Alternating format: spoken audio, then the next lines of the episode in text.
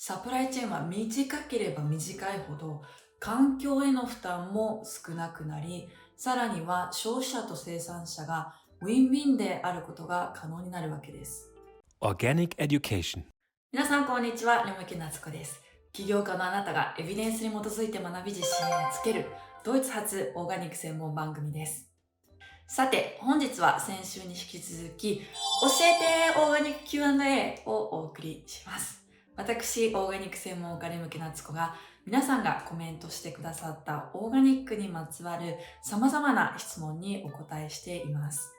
いつもコメントやご質問本当にありがとうございます。コメント欄にはすべて目を通していただいた質問にも動画で少しずつ回答していきたいと思ってますので、ぜひオーガニックについて知りたいことがある方はコメントしてくださいね。確かなデータとエビデンスをもとに回答させていただきます。今回第4回目のテーマは地産地消についてです。この教えてオーガニック Q&A では私がドイツの大学院と研究所でオーガニック食品の研究に従事し、学び得た知識と以来10年以上本場欧州で研究を続けてきた中で蓄積してきた学術情報、エビデンスをもとに回答しています。今回いただいたご質問はこちらです。オーガニックは全ての生き物を脅かさないという理念に基づいていますが、自動車は現時点では環境に悪く生き物を脅かすものだと考えられます。それを使用しないとなると生産物の運搬ができず、オーガニックを突き詰めると大量生産して運搬するというシステムは成り立たなくなる。すなわち、究極的には自給自足に行き着くと思いますが、どのようにお考えでしょうか？オーガニックを多角的に捉えたとても鋭いご質問ありがとうございます。おっしゃる通りですね。オーガニック製品を選んでも環境や他の生き物への負担をゼロにすることが難しいのが現代社会です。そう聞くとですね、それではオーガニックじゃない製品と変わらないじゃないと感じられる方もいらっしゃるかもしれませんが、私はオーガニック専門家としてそうではないことをここで改めて主張したいわけです。ということで今日はそれでもなぜオーガニックを選ぶこと推進することに意味があるのか、オーガニックのコンセプトの一つを取り上げて回答させていただきますね。Organic Education オーガニックのコンセプトの中には地産地消が含まれています。地産地消っていうのは地域生産、地域消費の略で、地域で生産された製品をその地域で消費することを意味します。ご質問者のご指摘通り自給自足できるのが一番なのかもしれませんが、今の世の中では全ての人が自給自足するっていうのは現実的ではありませんよね。ですが、地産地消のように近隣の農家さんが作ったものをいただくことができれば、運搬に必要となる二酸化炭素排出量を抑えることができます。しかし、日本の場合は、需要に供給が追いついていかないため、多くは国外産であったりですとか、東京在住の人が地方の農作物や商品を買うというね、状態になっています。このような長いサプライチェーンがさらなる運搬を必要とし、環境への負担を大きくしています。さらに、長いサプライチェーンが持つ問題点をもう一つお話ししておくとですね、そもそも有機認証が生まれたのは、こういう長いサプライチェーンができたことにより、誰がどう農作物を作っているのかを消費者が確認できなくなってしまっている、わからない状態になってしまっているということがあります。それを保証するために認証っていうのができたんですね。では逆にもしオーガニックのコンセプトにある地産地消のようにこのサプライチェーンが短かったらどうでしょうか？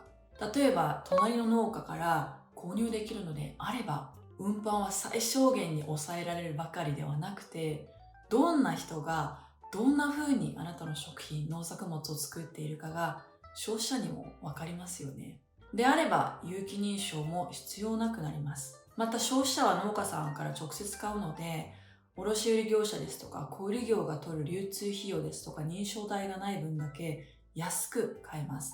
そして農家さんっていうのは認証代が浮くので、さらに直売できるため、取れる利益が大きくなるといったようなメリットがたくさんあるんです。つまり、サプライチェーンは短ければ短いほど、環境への負担も少なくなり、さらには消費者と生産者がウィンウィンであることが可能になるわけです。既存のサプライチェーンがいかに短くローカルであるか、流通改革も一緒に行っていかなければオーガニックの進化を発揮できないと私も考えています Organic Education. 今回いただいたご質問のおかげで地域の食と有機食品っていうのはセットで考えていくということが不可欠であるということを改めて確認することになりました。日本ではまだまだオーガニックっていうのは健康に良いといった側面のみが取り上げられがちですが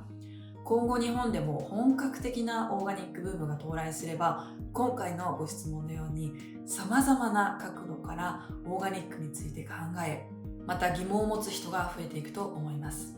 その時に正しく回答できる起業家になるためにですね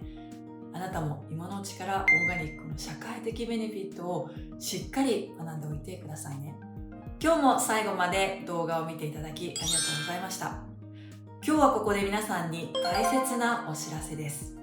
私が運営するドイツ IOB オーガニックスクールでは2021年6月よりオーガニック入門コースを開講します。このコースはオーガニックを暮らしに正しく取り入れていきたい。オーガニックで自分や子供や家族の健康を守りたい。でも知識に不安があるな。どこから手をつければいいのかわからない。そんなあなたにお届けする真のオーガニックライフに必要な知識と実践方法。全てを学べる唯一のオンラインコースですドイツ IOB オーガニックスクールで配信している無料メール講座内で5月末より募集をかけますまだの方はこの機会にぜひご登録ください。概要欄にリンクを貼っておきますね。ではまた次の動画でお会いしましょう。レムキナツコでした。チュース